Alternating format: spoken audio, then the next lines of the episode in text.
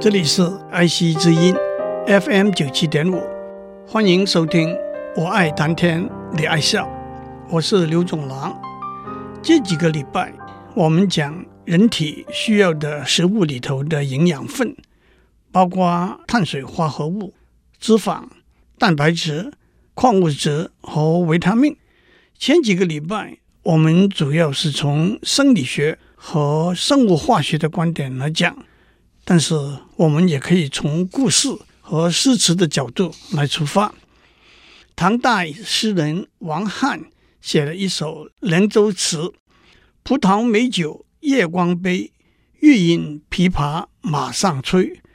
醉卧沙场君莫笑，古来征战几人回。”这首诗描写在西域远方出战以前的盛宴上的情景。让我先做一个解释，在夜光杯里装满了葡萄酒，正要开始饮宴，可是琵琶已经奏起出发的军乐了。请勿笑我喝得酩酊大醉，躺卧在战场上。自古以来，有几个人出征之后能够全身而回了？葡萄酒是西域的特产，特别是在凉州。夜光杯原来出自西域酒泉，用玉制成的酒杯，特别是当杯子斟满了酒之后，在月光底下熠熠发光。琵琶是西域胡人的乐器，葡萄酒、夜光杯、琵琶都点出了到了西域。但是“马上”这个词有几个不同的解释，一个解释是。立刻冲出的意思，一个解释是骑在马上的士兵用琵琶奏出出发的军乐，还有一个解释是古时有一段军队出发的时候奏的音乐，叫做马上乐。至于最后两句“醉卧沙场君莫笑，古来征战几人回”，可以解释为悲伤沉痛的话，生还归来的可能。微乎其微了，也可以解释为豪迈的话。壮士一去兮不复还，又算得了什么？也可以解释为讽刺的话。将军也好，小兵也好，只不过都是牺牲品而已。让我们先从酒谈起。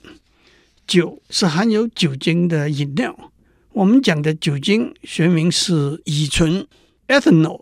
C2H5OH，用简单通俗的语言来说，酿酒就是把碳水化合物转变成酒精；用化学的语言来说，酿酒就是把一个单糖分子 C6H12O6 变成两个酒精分子 C2H5OH 和两个二氧化碳分子 CO2。首先，这个化学过程是怎样引发的呢？那是由一种酵母 yeast，学名我就不念了，中文叫做酿酒酵母引起的。因此，这个化学过程也叫做酒精发酵。酿酒酵母是生物分类学里头真核域到真菌界一直下来的一千五百多个种。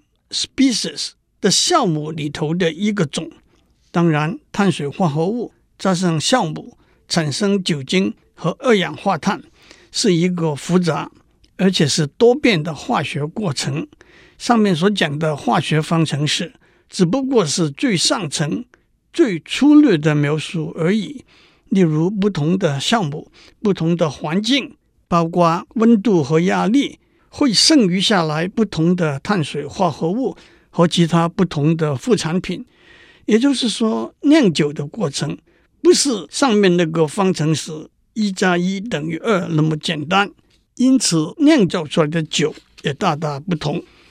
既然讲到化学，让我打一个岔，我们烤面包的时候也用酵母，它释放出来的二氧化碳就帮助形成面包的一个一个洞。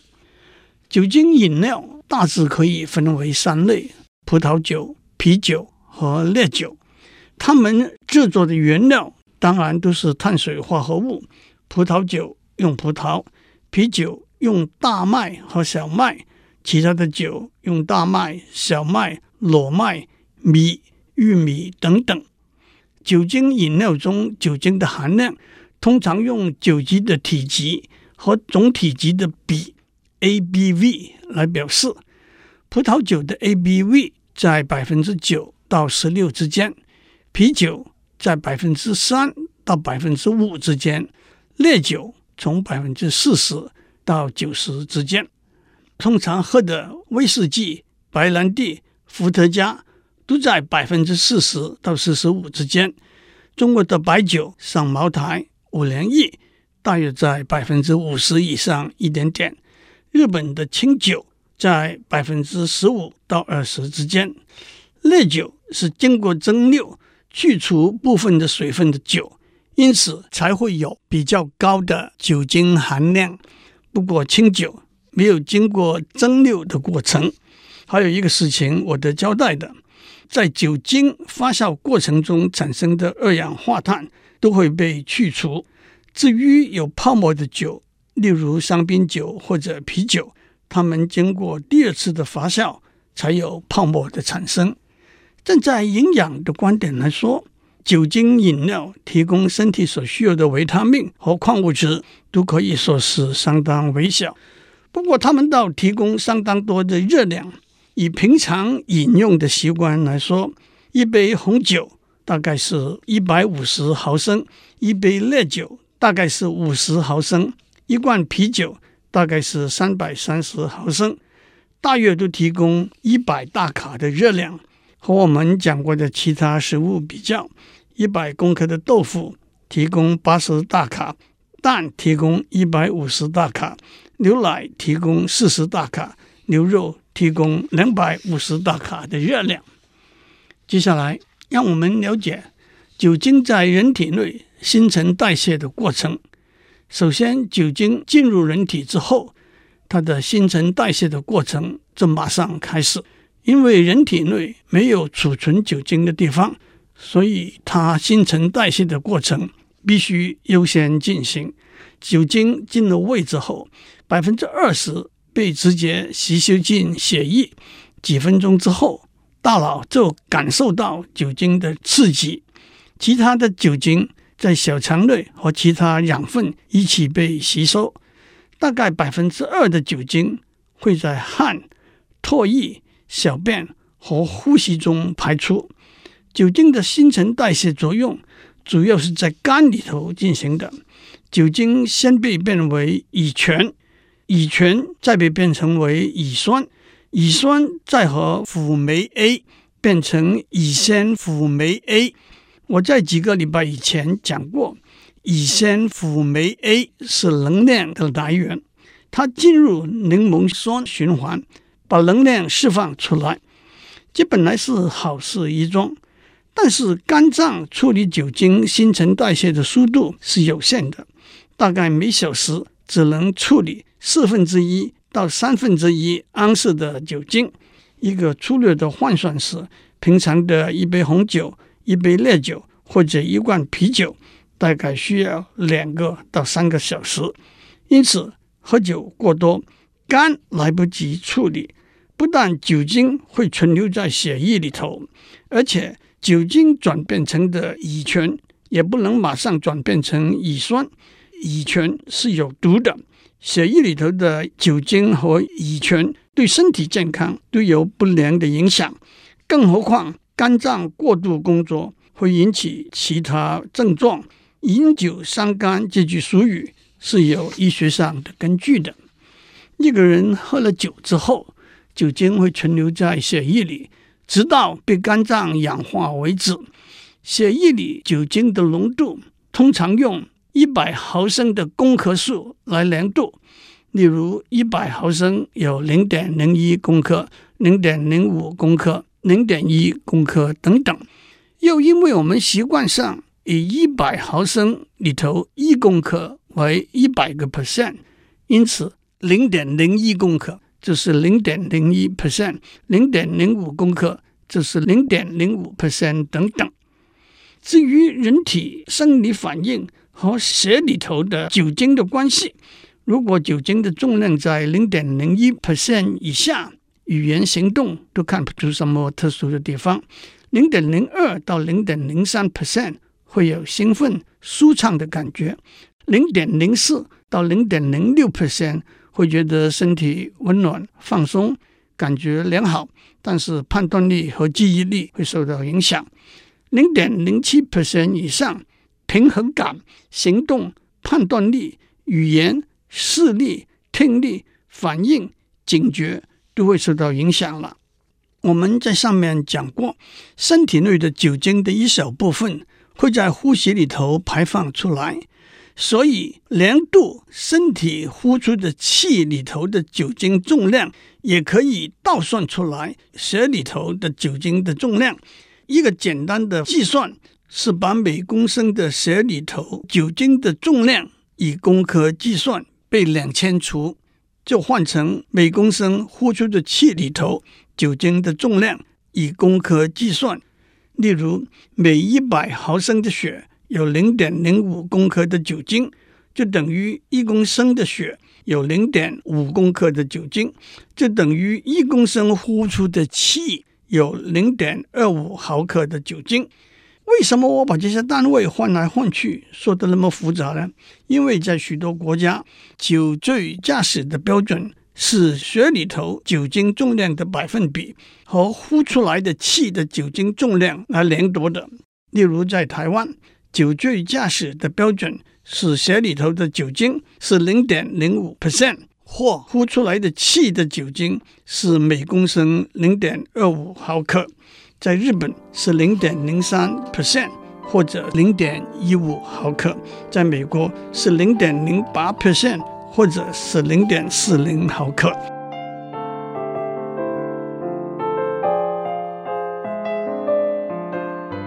我们从葡萄美酒夜光杯，欲饮琵琶马上催，醉卧沙场君莫笑，古来征战几人回。一首唐诗讲到酒的营养价值和对身体的影响，让我们再讲一点故事和诗词吧。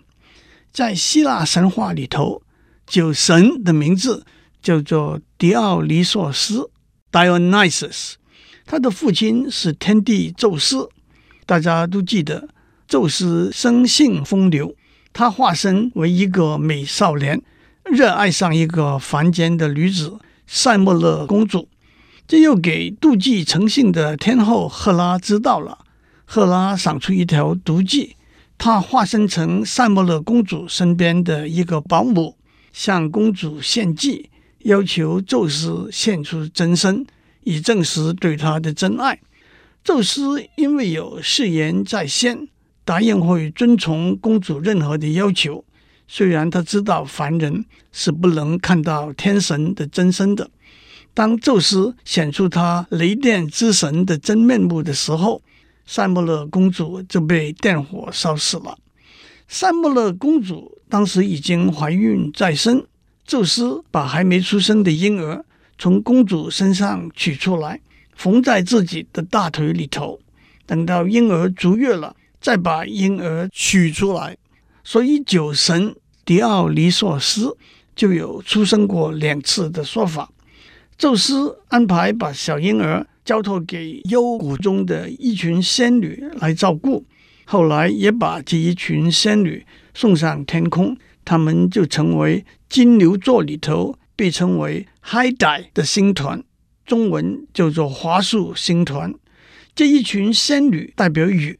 因为他们曾经为他们被一头狮子噬死的哥哥而痛哭不停，酒神遇火而生，有雨水滋润成长，也代表葡萄在高温中成熟，也靠着雨水的滋润生长。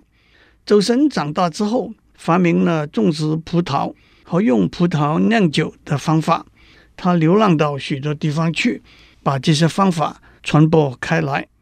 酒神有两面的性格，他既是仁慈和善良，又是残酷和破坏，就像一个喝了酒的人一样。他让追随他的人快乐，增强他们的勇气和信心，消除他们的恐惧，就像喝了酒一样。但是在酒醒或者酒醉之后，这些感觉也就消失无存了。酒神还有一个大家都熟悉的故事：麦达斯国王 （King Midas） 是一个很富有的国王，在追随着酒神到处流浪那群人里头，一个最老、最聪明，也常常喝得最醉，据说也是酒神的义父和老师，叫做塞林纳斯的人，醉倒在麦达斯国王的玫瑰园里，国王手底下的人。把他捉了，送到国王面前。国王好好的款待他一连十天。酒神为了表示谢意，答应麦达斯国王任何的一个要求。贪婪的麦达斯国王要求有把任何他碰到的东西变成黄金的神力，但是当他发现送到他嘴边的食物也变成坚硬冰冷的黄金的时候，他知道他犯了莫大的错误，他请求酒神帮他把这份神力消除。酒神吩咐他到一条河里把身体洗净，麦达斯国王就失去了他的神力了。而这条河河边的沙也因此含有大量的黄金成分。这条河就是在土耳其的 p e c t u l u s 河。这个故事又提醒了我们，酒神的妈妈塞莫勒公主。对天帝宙斯提出要看到宙斯的真面目的要求，在中国历史传说里头，夏朝的杜康是酿酒的始祖。中国历史上的夏朝大约是公元前二十一世纪到公元前十六世纪，由夏禹开国，由他的儿子启继位，后又传给儿子太康，也就是家天下制度的开始。太康只顾游玩，不理政事，被善于射箭的后羿掌握政权，立太康之弟宗康为傀儡皇帝，这就是太康十国的史实。宗康死后，他的儿子相继位，他那个时候年纪还小，后羿干脆把他赶走，自己登上了帝位。可是后羿喜欢射猎，不善治理。像太康一样荒废国事，被他手下的韩卓杀掉，篡位，相也被迫自杀。最后，相的遗夫子少康夺回政权，这就是少康中兴的史实。一个说法，杜康就是少康；不过，又有另外一个说法，杜康是轩辕皇帝手下的一个大臣。在中国诗词文学里头。杜康也往往用作酒的代名词。曹操的《短歌行》里头就有“对酒当歌，人生几何？譬如朝露，去日苦多。盖当以慷，忧思难忘。何以解忧？唯有杜康。”这几句对着酒唱歌，人生能有多长呢？就像清晨的露水，逝去的日子已经很多了。让我们慷慨高歌，忧心的事令人忘不了。怎样排解忧愁呢？就只有靠酒了。在中国的诗词里头，写饮酒的很多很多。让我选辛弃疾的一首《西江月》，描写他自己喝醉了酒的想法和举动。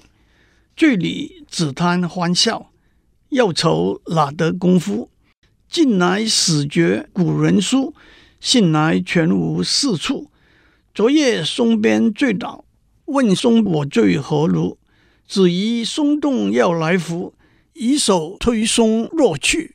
喝醉了，只想要开怀欢笑，哪里有时间忧心发愁？近来才发现古人的书完全没有可信之处。昨晚在松树旁边醉倒。问松树：“我醉到什么田地了？”还以为在动的松树要过来扶我，一手把他推开，叫他滚回去。辛弃疾还写了一首要戒酒的词，吩咐酒杯离去。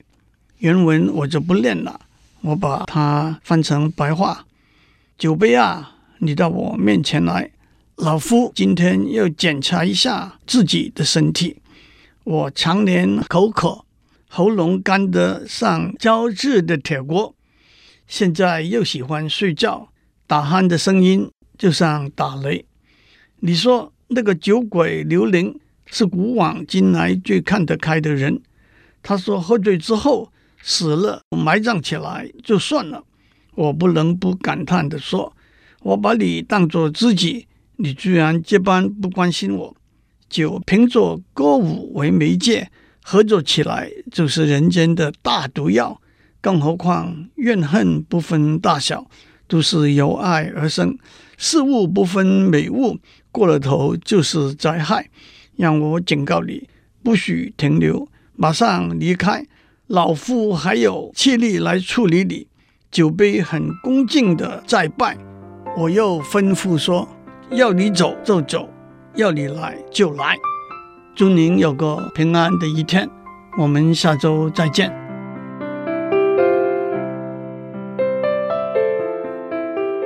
以上内容由台达电子文教基金会赞助播出。